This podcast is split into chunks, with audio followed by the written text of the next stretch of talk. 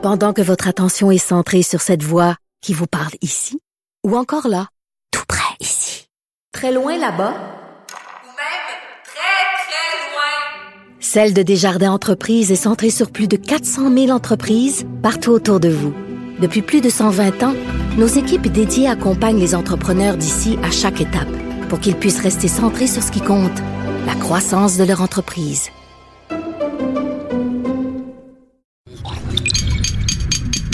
Cube Radio.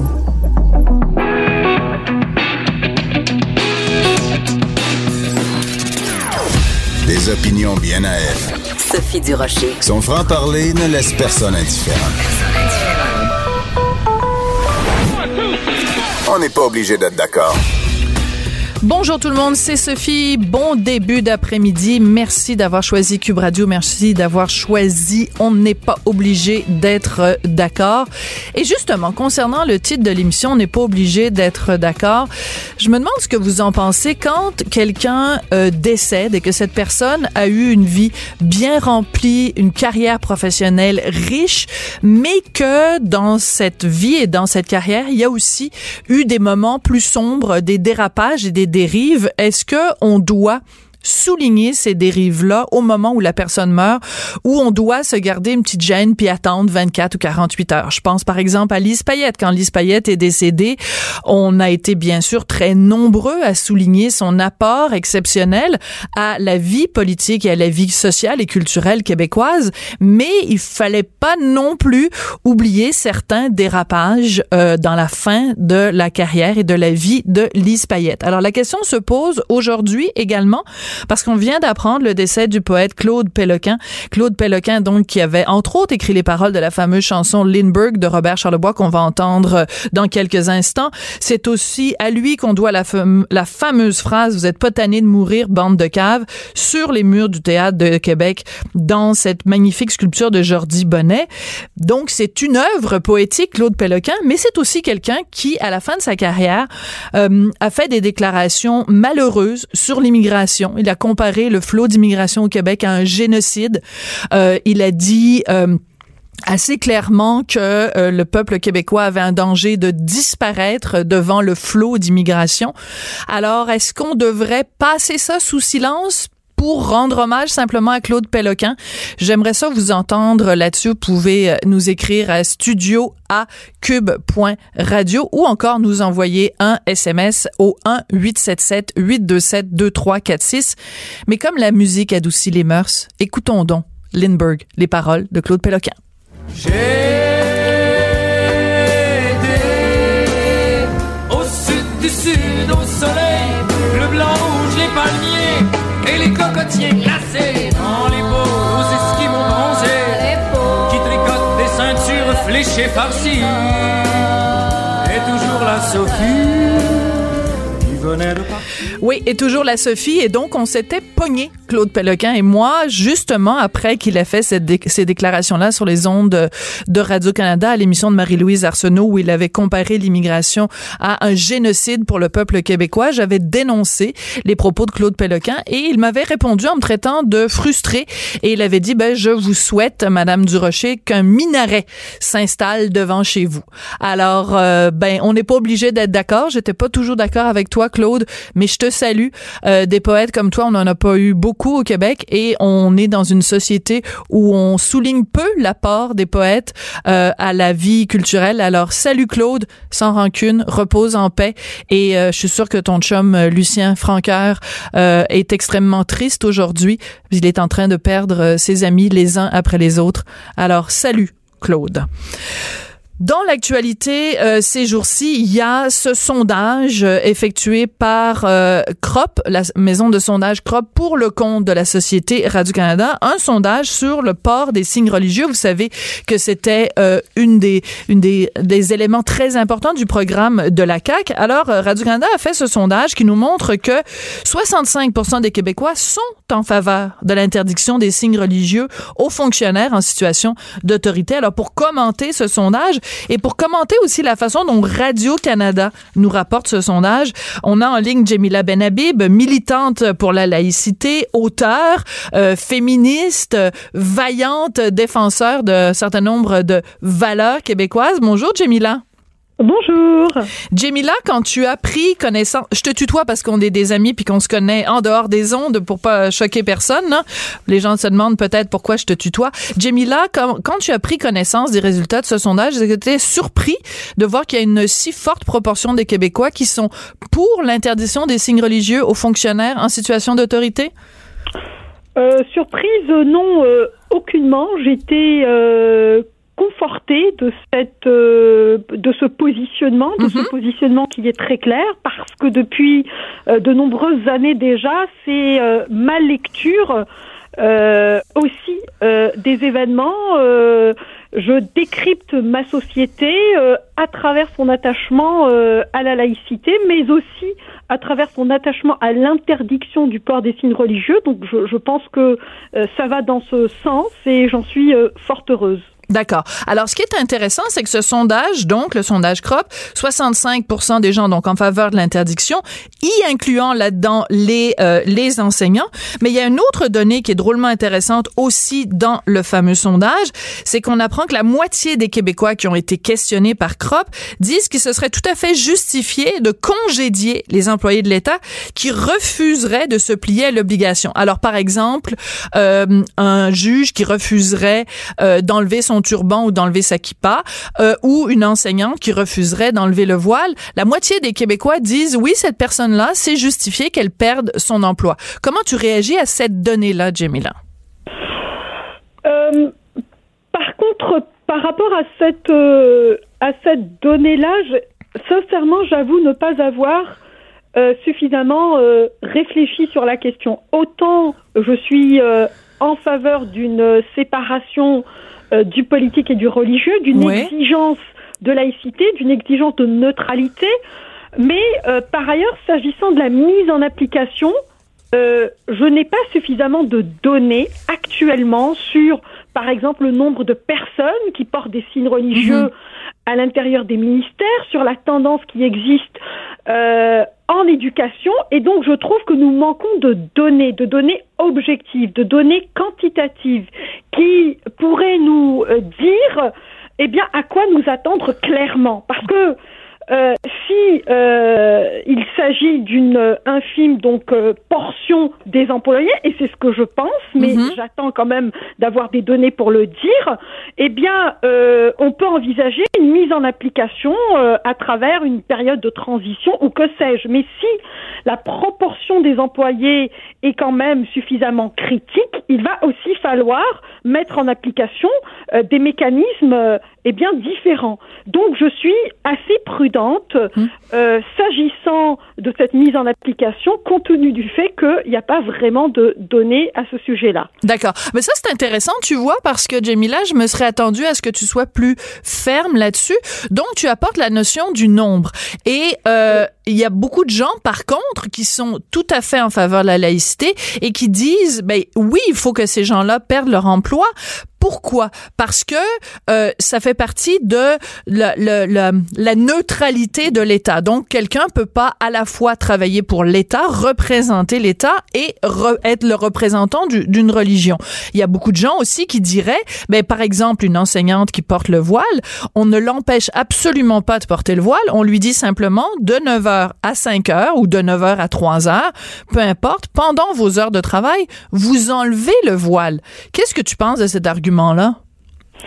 Non, moi sur euh, le principe, euh, je suis euh, extrêmement attachée au principe. Mais maintenant, s'agissant de la mise en application, eh bien, il faut être ingénieux, il faut être rigoureux, il faut Mhm. être cohérent, parce que ce débat est un débat complexe, c'est un débat sensible, et donc il faut savoir au nom de quoi on interdit, pourquoi ce qu'on interdit, et de quelle façon on peut aussi envisager l'avenir de façon sereine. Ouais. Et c'est euh, cette, euh, cette notion de sérénité que j'aimerais euh, aussi aborder parce que la laïcité a été créée précisément pour ça, pour amorcer des conflits, des conflits religieux, pour ne plus mettre euh, le religieux dans le champ du politique. Or, depuis de nombreuses années déjà, en particulier dans ce pays, on nous présente la laïcité Bien oui. exclusivement sous euh, une forme d'interdiction, de réprimande, et donc euh, tout le côté euh, apaisant de la laïcité, tout le côté, si vous voulez, de cimenter une société a totalement disparu au profit d'une propagande qui dit, grosso modo, la laïcité, c'est une hache avec laquelle on va briser vos vies, on va briser Voilà. des carrières et des destins. Voilà. Euh, donc- et c'est là, et c'est là, Jamila, qu'on rentre aussi dans le, le- la couverture médiatique, parce que je veux attirer l'attention des gens sur euh, donc ce sondage qui a été commandé par Radio Canada, la façon dont Radio Canada le couvre. Alors il y a un, un, docu- un- voyons un reportage qui a été diffusé hier à Radio Canada et sur le site de Radio Canada, on nous le présente de cette façon-ci. On dit Nancy Naza veut être enseignante, mais elle porte le voile. Devra-t-elle renoncer à son rêve? Donc déjà, il y a zéro objectivité de la part de Radio-Canada. On nous on prend pour acquis que ce n'est pas elle qui va devoir enlever son voile pour continuer à exercer son métier, c'est le, le vilain gouvernement lui, lui demande de renoncer à son rêve. Alors, on va écouter un extrait du reportage, puis je vais te demander de, de le commenter après. Donc, voici un extrait du reportage qui a été diffusé hier à Radio-Canada. Tu peux trouver des enseignants de toutes les nationalités, de toutes les religions. Tout fonctionne. Il n'y a pas de problème. Pas question d'enlever le voile. Non. Non, ça, c'est pas, euh, c'est pas euh, une option chez moi. Je suis euh, québécoise musulmane, je porte le voile. Euh, me dire de venir l'enlever, c'est comme si tu me disais d'enlever quelque chose de moi. Pourquoi Radio-Canada n'a pas interviewé une musulmane non voilée? Je sais pas, il faudrait, c'est une bonne question, il faudrait euh, euh, poser la question à Radio-Canada et même euh, attirer l'attention de l'ombudsman, je pense, de Radio-Canada vis-à-vis de la partialité de ce reportage. Parce que, très sincèrement, avec un sondage aussi majoritaire en faveur de l'interdiction des signes religieux, on se serait attendu quand même à ce qu'une personne puisse expliquer en quoi l'exigence de l'interdiction est une exigence démocratique qui préserve la pluralité et qui préserve la diversité dans une société. Et euh, j'avoue euh, re- être restée, euh, euh, disons, sur ma faim lorsque le, le, le reportage donc euh, se termine, eh bien, sur un son de cloche et, et toujours le même, c'est-à-dire on est dans le domaine de l'affect et de l'affect seulement. On est dans le domaine des émotions. Ouais. On n'est pas euh, dans le, le référentiel du- de la raison, du raisonnement, de l'argumentaire. Et on est surtout quand même dans la culpabilisation collective euh, d'un choix collectif, c'est-à-dire euh, de ce long processus historique qui marque la société québécoise, qui est un processus de distanciation vis-à-vis du religieux. Donc, on est, on parle d'un phénomène qui est ahistorique, qui n'a pas de racines, qui vient de nulle part et qui a été, on s'imagine qu'il a été créé pour briser des vies et briser des carrières. Mais moi, très sincèrement, ce qui me préoccupe, Oui. c'est de voir aussi que nous sommes en train de former des enseignants qui euh, ne font pas la distinction Ah, voilà. entre le domaine du privé et le domaine du, pub- du public, entre le domaine du religieux et le domaine du bien commun, qui mettent soi-disant des exigences religieuses au-dessus des exigences démocratiques. Voilà. Moi, je dis, écoutez, il y a un sérieux problème dans la formation des enseignants et il y a aussi euh, un manquement euh, dans l'encadrement des enseignants. Il y a tout un travail pédagogique à faire et à expliquer en quoi et pourquoi la laïcité est là pour précisément d'abord permettre la liberté. Voilà. Mais, pour oui. construire, pour construire le- l'argumentaire, pour permettre la pensée critique. La laïcité, c'est ça ce qu'elle permet, c'est permettre l'autonomie de la pensée. Or, je vois ici une pensée assujettie aux religieux, Oui. qui veut s'instituer en modèle pour encadrer les élèves de demain. D'accord. Mais c'est aussi.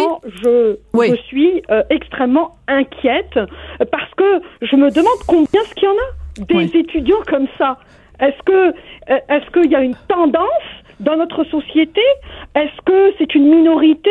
Est-ce que euh, il y a un, un, euh, un nombre critique? Donc c'est pour ça que je m'attends à avoir des données quantitatif sur le sujet. D'accord. Mais ce qui est intéressant dans ce que dit cette, cette jeune femme, donc euh, Nancy Naza, c'est important de spécifier d'ailleurs, elle est d'origine libanaise, ses parents sont libanais, mais elle est née ici euh, au Québec. C'est pour ça son attachement au Québec euh, est très fort. C'est que dans son discours, ce qu'on comprend, c'est que elle, elle dit, ben, on, on m'interdit de porter le voile. Le, le, le fait que je porte un voile ne change rien à mes compétences, mais c'est déplacer la discussion parce que la discussion concernant le voile, la kirpa, euh, le, le kippa, pardon, le kirpan, euh, le turban ou la croix autour du cou n'a rien à voir à la avec la compétence. Il n'y a jamais personne qui a dit on veut euh, euh, enlever les signes ostentatoires chez les employés de l'État parce que le, le fait de porter un signe ostentatoire les rend moins compétents.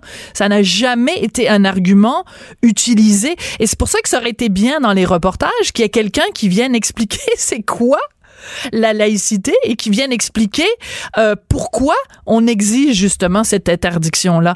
L'information est comme vraiment totalement biaisée d'un seul d'un seul côté. C'est c'est ça fait peur un peu que ça vienne de la société d'État. Parfaitement euh, raison, euh, Sophie, de rappeler les termes du débat parce que à travers ce positionnement, on cherche à brouiller les cartes. Oui. On cherche à rendre intelligible eh bien la problématique.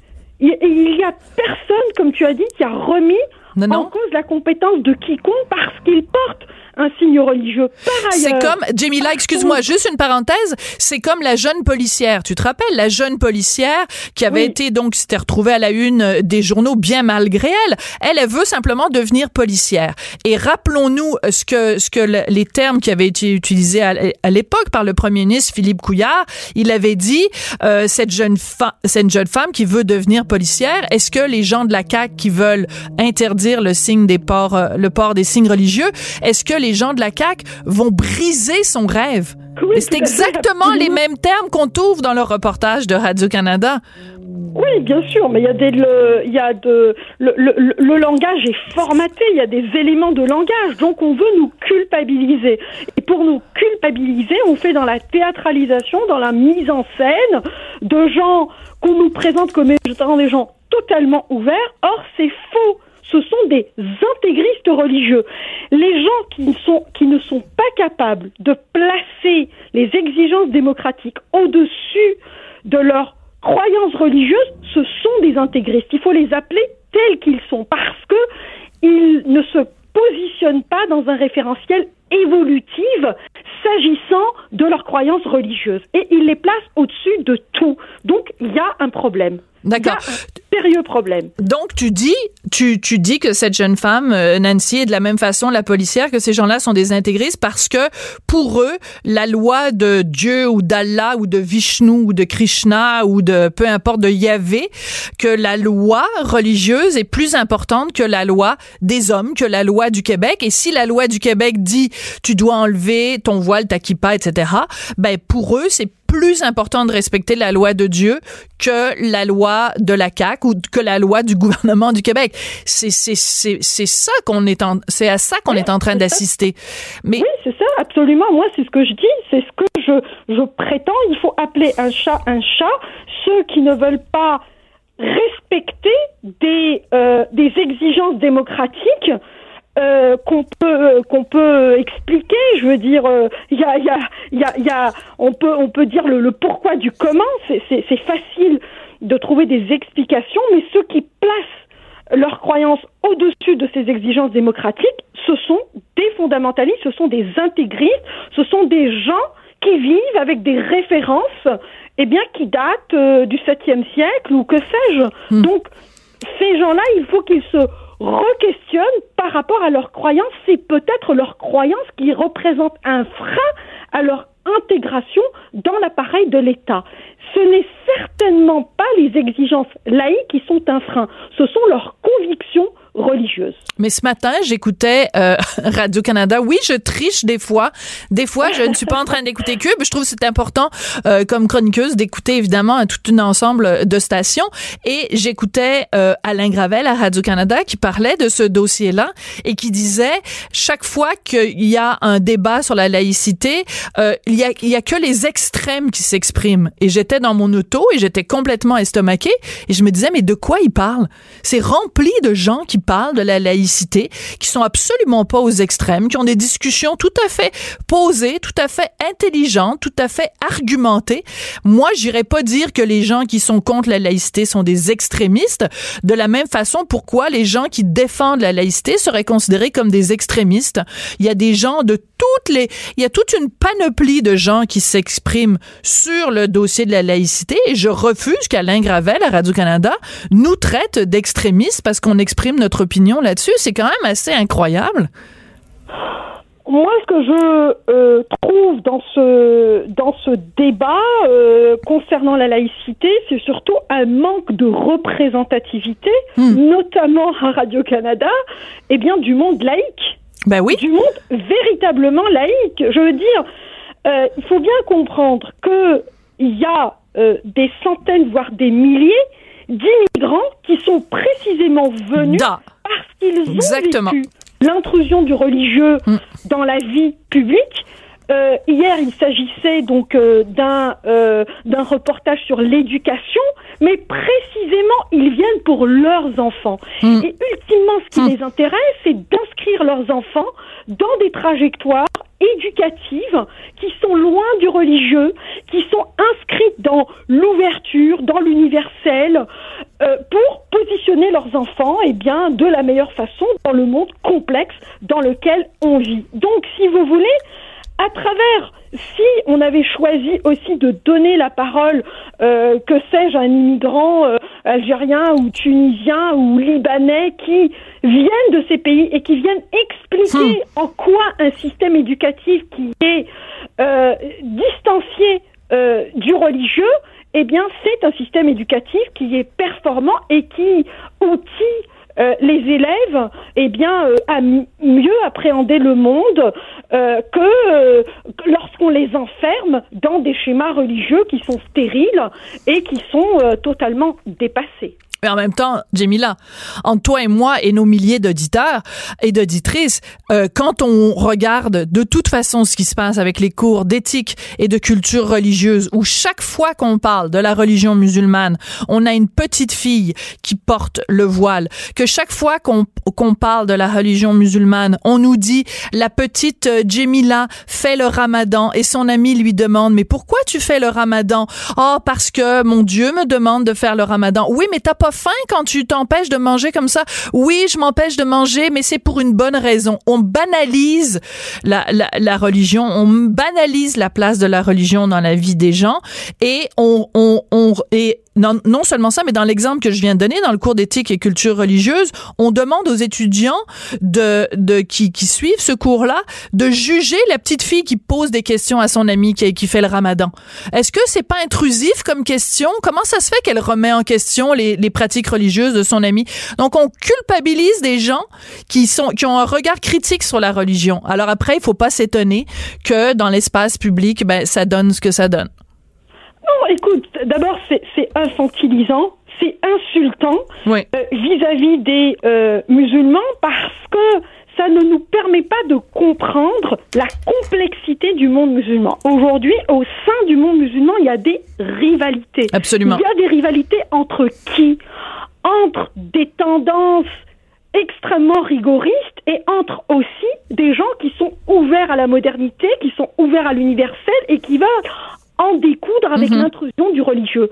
C'est de cette façon-là que se caractérise aujourd'hui le monde musulman. Et l'issue de cette rivalité, elle aura un impact sur le monde occidental. Absolument. Mais ça, on n'en parle jamais.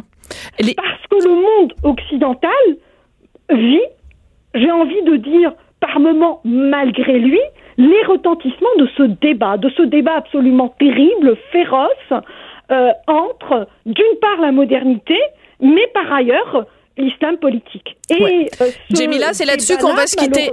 Oui, c'est là-dessus qu'on va se quitter parce que j'ai, je viens déjà passer 23 minutes toi, presque la moitié de mon émission. c'est bavarde, Sophie, ça se peut Non, pas. mais non, mais c'est pas grave. Bien, c'est moi. Chaque fois, chaque fois que toi et moi on se retrouve autour d'un couscous, ça finit toujours par des discussions à plus finir et c'est toujours, c'est toujours un, un plaisir. Jamila Benhabib, merci On- beaucoup. On est dû, on est dû pour un couscous. laïque. Absolument.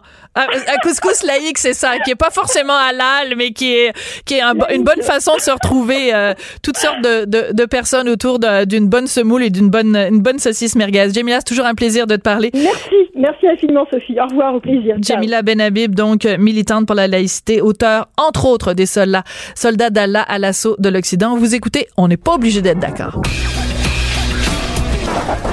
On n'est pas obligé d'être d'accord, mais on peut en parler. De 14 à 15. Sophie Durocher. On n'est pas obligé d'être d'accord. Cube Radio. Ben, ça va être une très belle semaine jeudi.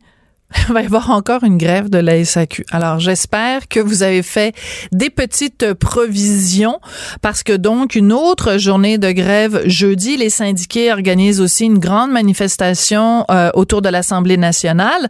Alors, pour savoir comment se comporter de façon éthique et non pas éthylique, ou peut-être une éthique éthylique en cas de grève de la SAQ, euh, on a pensé demander les conseils euh, d'un chroniqueur que j'adore et avec qui je m'entends très bien et qui a toujours des bons conseils, Yves Mayou, qui est président fondateur du club des dégustateurs de grands vins et qui est aussi chroniqueur vin au Huffington Post Québec. Bonjour Yves. Bonjour Sophie. Alors donne-nous des conseils d'éthique éthylique. Comment doit-on se comporter euh, C'est-à-dire que si on est euh, bon, on n'a pas besoin d'être nécessairement solidaire des grévistes, mais si on ne ne le sent pas de euh, briser un piquet de grève, euh, parce que bon, pour toutes sortes de, de raisons, qu'est-ce qu'on fait Comment on fait pour euh, consommer de l'alcool de façon éthique dans une journée de grève? Alors, comme tu l'as bien mentionné dès le départ, c'est toujours sage d'avoir des réserves à la maison. Et Ouais. euh, si vous êtes un, un de mes fidèles lecteurs, j'ai à plusieurs reprises, j'ai écrit quelques articles au cours des années passées, comment garder du vin euh, chez soi. C'est moins compliqué qu'on le pense. C'est très pratique. C'est des visites à l'improviste ou quoi que ce soit. Alors, euh, j'invite les gens à, à se faire des réserves. Moi, de mon côté, tu te doutes bien, j'ai aucun problème de ce côté. Ben oui, mais toi, t'as tous les fournisseurs qui t'envoient du vin. T'es comme, un- t'as comme un camion de la, de la, de la, des, des, des fournisseurs de vin. Tu te fais acheter, t'as des pots de vin devant toi à chaque jour, là, des tonnes et des caisses et des caissons. Oui, mais je parle juste de mes, de, de mes achats personnels. Ah, ok, Déjà, là, d'accord. bien. Le reste, c'est mon travail. Que voulez-vous? Moi, je suis payé en liquide. Hein? Oh, alors, voilà. comme c'est bien dit. Alors, des réserves. Oui. Ensuite, à date, il faut quand même admettre que euh, les employés de la SAQ ont presque toujours prévenu à l'avance. Il Oui. va y avoir, là, on sait que jeudi, ils vont manifester devant l'Assemblée nationale, ou la dernière fois, c'est le 17-18 novembre. Il y aura trois jours, ça va être fermé. Donc, on peut acheter à l'avance aussi. Donc, si cette semaine, vous savez que vous avez absolument besoin de vin pour jeudi, mais vous pouvez y aller aujourd'hui, vous pouvez y aller demain. Alors, mais quand il y a des, des grèves comme ça, les cadres réussissent toujours à opérer plus ou moins une quarantaine de succursales sur le- l'ensemble du réseau. Et je pense que c'est de bon ton de ne pas briser le, le- le piquet de grève. Pas nécessairement parce que vous êtes trop syndical ou quoi que ce soit, mais moi, avant tout, je suis un consommateur, tu es une consommatrice, Ouais. nos auditeurs sont des consommateurs. Et la chose qu'on désire avant tout, c'est d'avoir un service normal, régulier, surtout durant la période du temps des fêtes. Ouais. Et imaginons que tout le monde qui ferait des achats lors d'une journée de grève euh, irait faire leurs achats à la place dans les quelques succursales ouvertes. Bien, le gouvernement ne paiera rien. hein, Il y a autant d'argent qu'avant. Et pensez-vous que c'est de nature euh, à faire régler le conflit plus rapidement? OK, mais t'es un snoro, Yves Mayou. T'es en train. Oui, t'es vraiment un snoro. Parce que t'es en train de nous dire, dans le fond, que t'es, t'es un ratoureux. T'es en train de nous dire la seule raison pour laquelle il faut pas euh, aller acheter donc dans un dans une SAQ quand ce sont les cadres qui opèrent le, le la succursale, c'est que ça ne met pas d'oppression sur le gouvernement pour qu'il règle au plus CRI 2S, au plus Oui. vite ce conflit-là, parce que toi, tu veux pouvoir dans le temps temps des fêtes, aller acheter librement à la SAQ. Donc, c'est pas vraiment l'intérêt des syndiqués que tu as à cœur. C'est ton propre magasinage du temps des fêtes.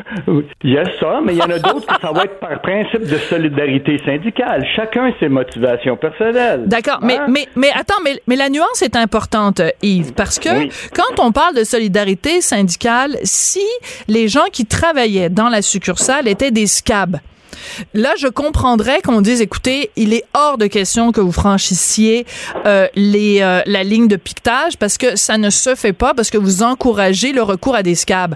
Le fait que ce soit des cadres qui opèrent les succursales, est-ce qu'il n'y a pas une différence Oui. fondamentale? C'est-à-dire que le, le- la SAQ ne contrevient à aucune loi du travail en euh, ou, ou re- recours au droit de grève en demandant à ces cadres d'opérer les euh, les euh, les différentes succursales. Donc, Oui. il y a plein de gens qui se disent, moi, j'ai zéro problème éthique à aller acheter dans une succursale qui est opérée par des cadres.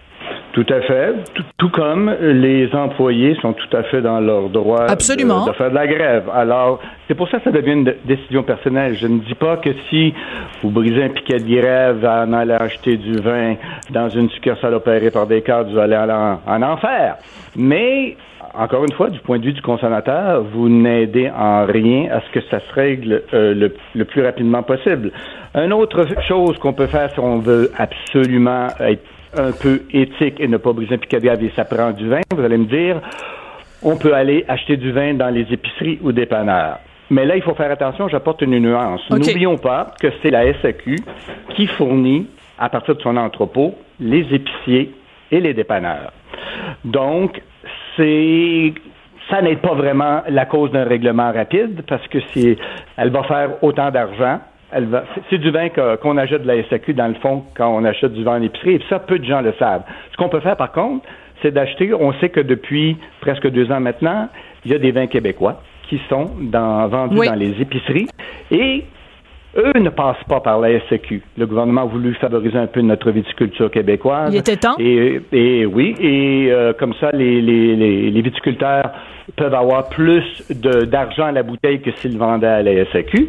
Alors, euh, ça, c'est, d'après moi, c'est un coup mal pris, là, acheter un bon vin du Québec dans une épicerie, euh, ça, ça, ça, ça rejoint le, le, le principe qu'on recherche, euh, tout en ayant un peu de, de vin euh, sous la main. D'accord. Par contre, quelqu'un pourrait aussi se faire l'avocat du diable et dire le contraire. C'est-à-dire, moi, je considère que la SAQ est une société d'État qui joue un rôle important dans la société québécoise. Et moi, les quelques sous qui, euh, si j'achète du vin de dépanneur, euh, les quelques sous qui seront remis à la SAQ, je trouve que c'est une, une, un bon investissement parce que l'argent de la SAQ, on le sait, les redevances de la SAQ Oui. à nous payer un excellent système euh, de santé, un excellent système d'éducation. Et donc, moi, je ne, je n'ai pas de problème éthique à donner de l'argent à la SAQ plutôt que de respecter le piquet de grève de grévistes qui euh, répandent de l'urine animale devant certaines succursales ou euh, euh, vandalisent les, euh, les succursales en apposant des, euh, des étiquettes partout ou en ayant des comportements, euh, disons, pas exemplaires, exemplaires. Non, je n'approuve en rien les comportements que tu viens de décrire, mais permets-moi de démolir un petit peu ton argument. J'adore ça. Ben oui. Ben oui, vas-y, allègrement. Alors, on parle d'argent remis au gouvernement, donc on parle de bons principes euh, gestionnaires. De bons citoyens, ouais. Voilà. Sais-tu qu'est-ce qui euh, sépare les deux parties? Parce que les normes, les clauses normatives, là, les heures de travail, les fins de semaine, c'est C'est réglé. ça. Oui, je le sais. J'ai entendu C'est Ka- Katia bon. Lelièvre régulièrement dire que c'est réglé. On parle de clause salariale. Tout à Au fait. départ, les les, la Sécurité, on vous propose 1% d'augmentation. Les syndiqués disent on veut 2 parce que l'inflation est 2 et, Et de plus. deux. On veut, pas Ben oui. on veut maintenir notre pouvoir d'achat. On peut comprendre ça. Et, la SAQ euh, à bloc à Je le sais. 1,15 Ouais. Ça, c'est 0,85 de 1 Bon, OK. On, on- veut de l'argent au gouvernement, là?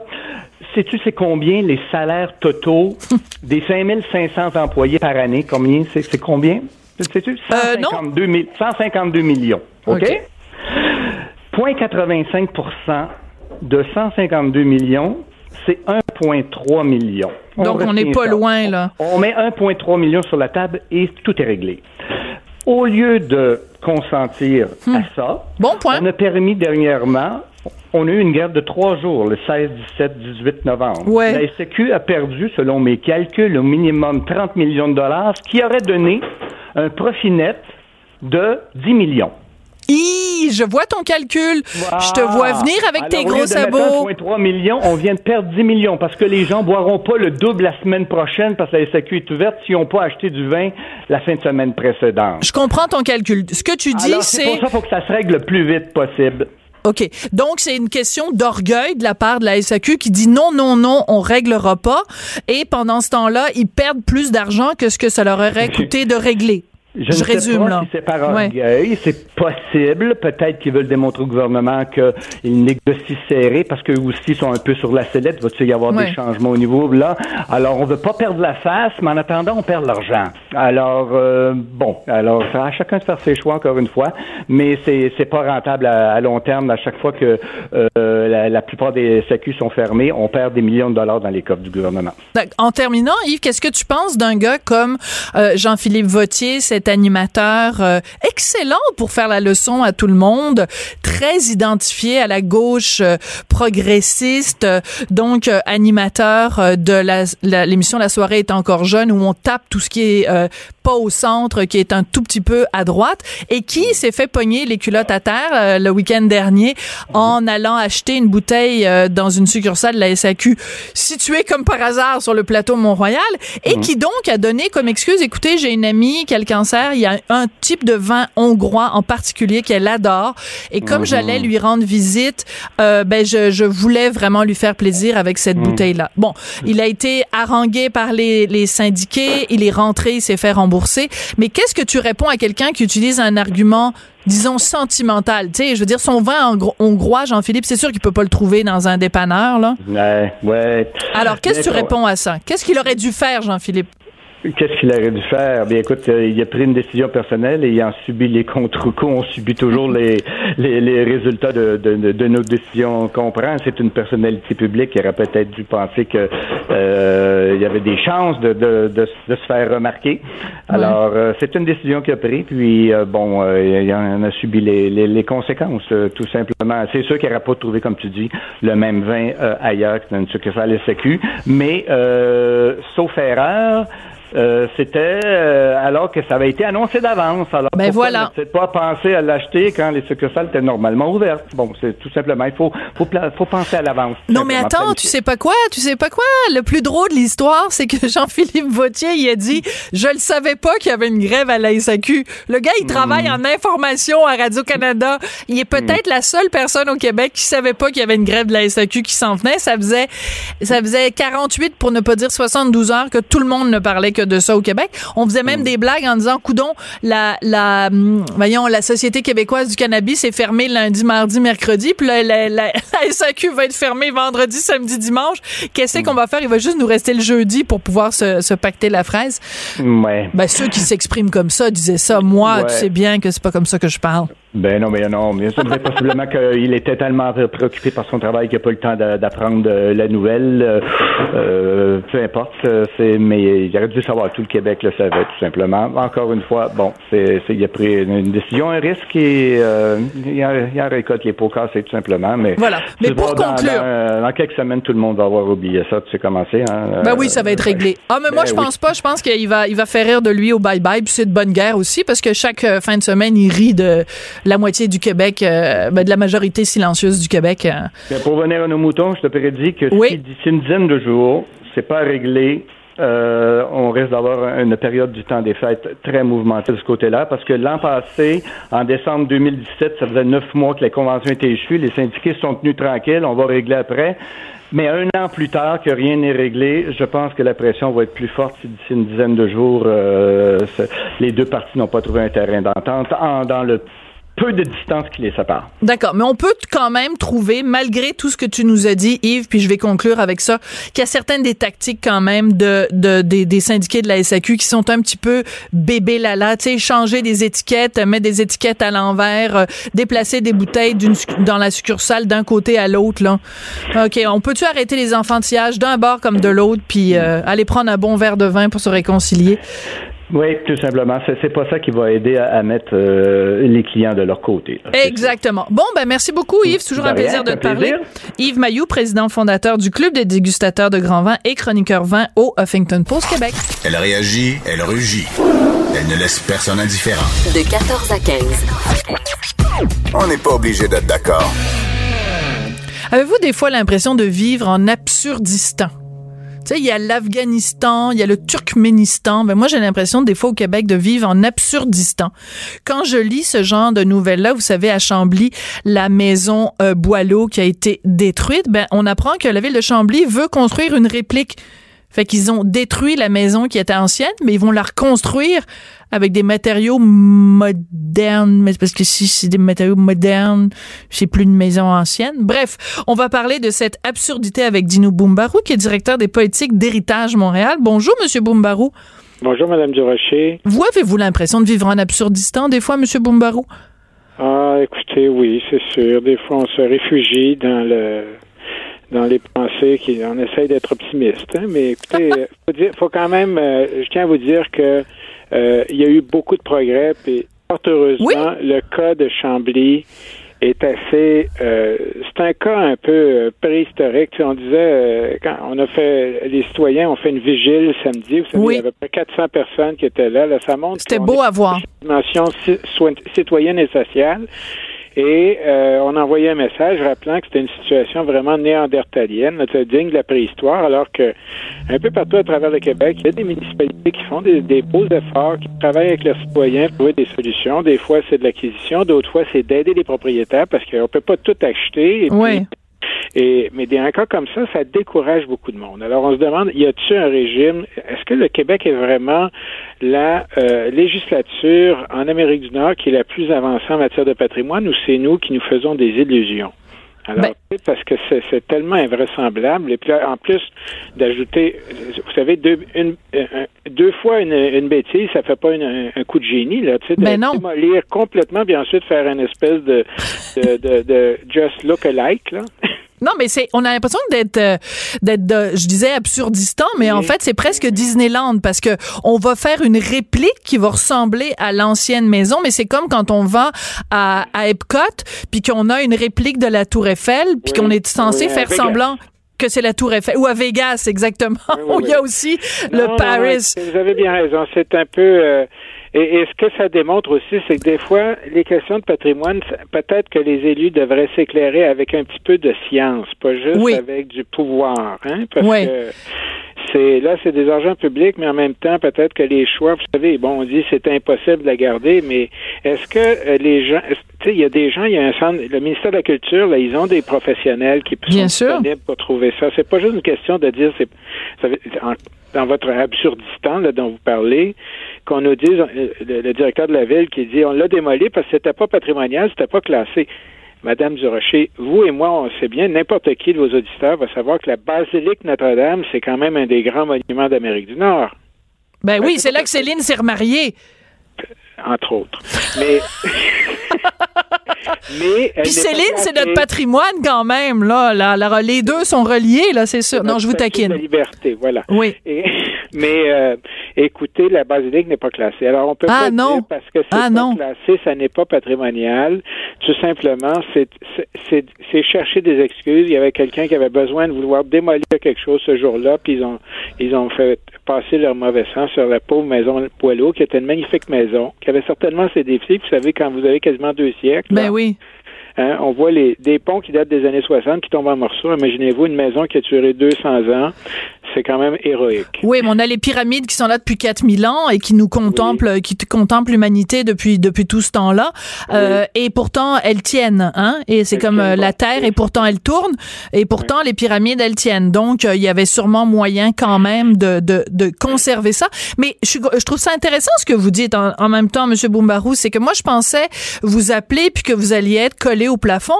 Et en fait, vous vous relativisez, c'est-à-dire qu'en fait, vous nous dites ce qui s'est passé à C'est comme une exception Oui, à ben, un de sentiment général de protection du patrimoine et un Oui. pro- une protection des les citoyens qui sont attachés à leur patrimoine. Exactement. Puis on a vu là au cours des derniers jours, là, il y a eu ça, il y a eu l'histoire à l'île verte, on a eu le, l'enseigne d'Archambault hier, juste à côté de votre studio. Ben, pas juste à côté, en face. Dessus, de, de, dessus, Sur ma tête. Sur ma tête. Oui, ben, oui, ben, là, écoute. Euh, mais euh, on a eu aussi comment, euh, regardez, à Arvida, là, ils ont reconnu la valeur euh, internationale ben, quasiment de ce, de, ce- de ce patrimoine résidentiel. Là, Ils ont pas mis les usines, mais c'est quand même formidable.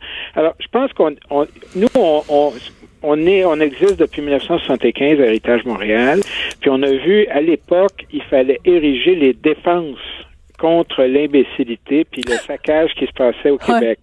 Mais vous savez, il y a une génération qui a passé, les gens se sont euh, sont devenus plus curieux, se sont engagés. Il y a eu des, des- des- une nouvelle génération qui regarde le, le, bâti- le patrimoine bâti avec un sentiment de est-ce qu'on peut le faire vivre? Parce que c'est ça le grand défi. Il ne s'agit pas de muséifier le Québec. Là. Au contraire, on aime ça une, une maison vivante. Et puis euh, il y, en a- il y en a certaines très rarement, elles méritent le titre d'être un- comme un- un- un- une archive. À leur façon, elles sont traitées comme des, des objets. Mais autrement, c'est beaucoup une question de et ça, on le voit à travers le Québec. Il y a de la sensibilité, il y a des erreurs, il y a des, des tensions partout. C'est, c'est- ça fait partie de la vie, là, de ce genre de, de- Mais la façon dont on a réglé ça politiquement à, à Chambly, c'est un retour à une période qu'on croyait enfouie dans le passé. Mais vous Et nous dites que c'est l'exception. On va, se, on va se quitter là-dessus. On va se quitter là-dessus, Monsieur Moumbarou, mais juste vous dire, là, là, vous êtes au téléphone. La prochaine fois, vous viendrez dans nos studios, puis vous verrez que euh, la, la, la bâtisse qu'on occupe, c'est l'ancienne bâtisse Archambault, et que donc la- l'affiche, ben, euh, dans la partie qui est encore à Archambault, il y en a plein de mini affiches, oui, oui, oui, mini c'est enseignes, l'ancien elles sont là. Ben oui, ben oui. Fait que euh, c'est pas vrai qu'elle a complètement disparu. Elle est encore là, mais dans format plus petit. Ben, enfin, OK, on s'en parlera là. Ben oui, on s'en parlera. Vous viendrez sur place puis vous verrez de Oui, oui, visu. On a, on a lu que Québécois et Renaud Bré voulaient travailler avec la Ben maire oui. résidente pour trouver une un avenir à la grande enseigne de 12 mètres, qui était quand même un, un landmark. là. Absolument. Ben oui. Mais on Mais vous remercie on de se quitte là-dessus. Il faut garder l'œil ouvert. Et puis, la nouvelle ministre a dit qu'elle voulait faire quelque chose. faudra pas l'oublier. Oh non, on va la garder à l'œil. Merci beaucoup, Monsieur Bambarou. Bonne journée. Chroniqueuse et blogueuse au Journal de Montréal. Sophie Durocher. On n'est pas obligé d'être d'accord. Alors, c'est le moment du mot de la fin. Alors, mon mot de la fin aujourd'hui sera consacré à un article qui est paru dans Le Devoir ce matin où on apprenait que l'organisme Diversité Artistique Montréal dépose 31 recommandations pour combattre le racisme systémique qu'il y a au Québec. Non seulement il y a un racisme systémique dans notre société, mesdames et messieurs, mais ce racisme systémique, on le voit à la télé, on le voit dans nos pièces de théâtre. Alors, ce que propose Diversité Artistique Montréal, c'est d'avoir des comités d'experts qui vont pouvoir étudier les scénarios, puis vont donner leur feu vert ou leur feu rouge en disant, ben non, dans votre euh, scénario de film, là, dans votre émission de télé, il n'y a pas assez de personnes racisées. Puis et le comité va dire, il faut en plus que quand on représente quelqu'un de racisé au Québec, il faut que ce soit une représentation positive. Le comité va exiger que ce soit une représentation positive. Ben, le, l'homme blanc de 55 ans, c'est pas grave, lui, que la représentation soit négative. Quand je vois les mots culture et comité d'experts dans la même phrase, j'ai peur. Je n'ai pas envie que les scénarios de films, les, textes de pièces de théâtre soient soumis à un comité d'experts, quel qu'il soit. C'est mon mot de la fin pour aujourd'hui. Cube Radio.